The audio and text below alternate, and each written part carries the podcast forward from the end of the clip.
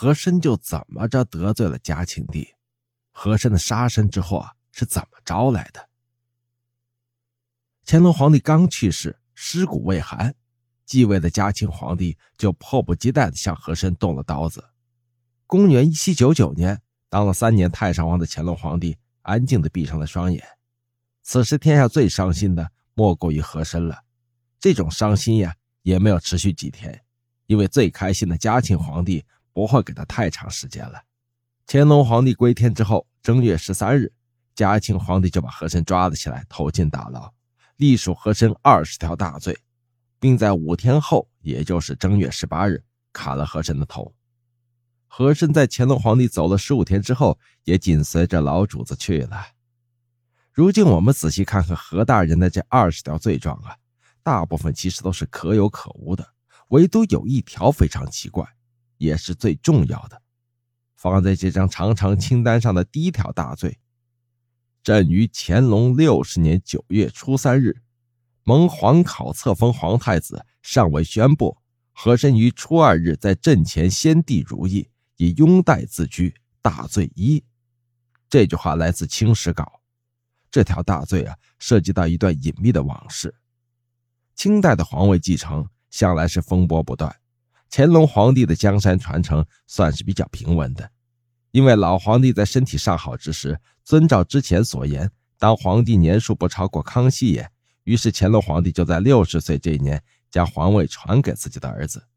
但是在没有最后公布的那一刻，谁也不知道大庆的万里河山属于谁。乾隆六十年九月初二，当了六十年皇帝的乾隆帝向几个心腹大臣透露了要选接班人的绝密信息。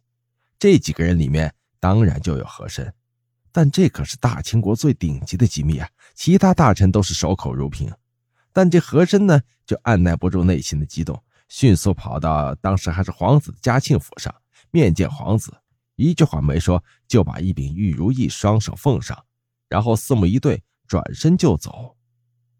这玉乃社稷之礼器，如意正如其名，表示顺心如意。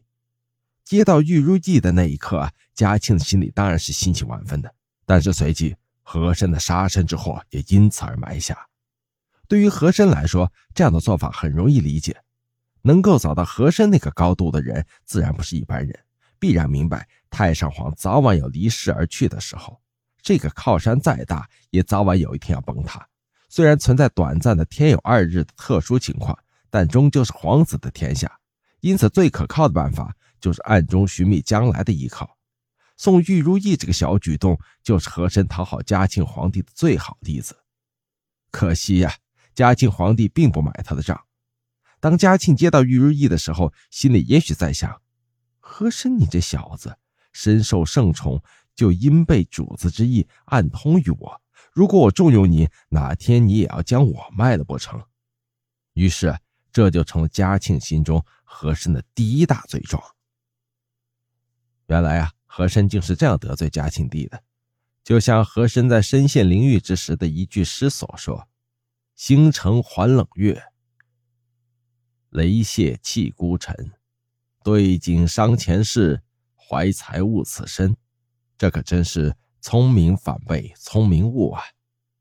民间曾有言：“和珅跌倒，嘉庆吃饱；和珅伏诛后，家产被抄，查抄的总资产价值震惊世人。”据清朝野史大观记载，总数可达两亿多两，相当于大清朝几年的收入。和珅跌倒后，他的府邸也被清廷没收，随后赐给了嘉庆的弟弟，而后又成了恭亲王的府邸。这座占地六万平方米的豪华宅邸，如今依然静处于北京市西城区的柳荫街。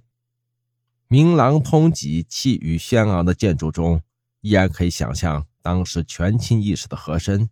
以及那段天有二日的清朝历史。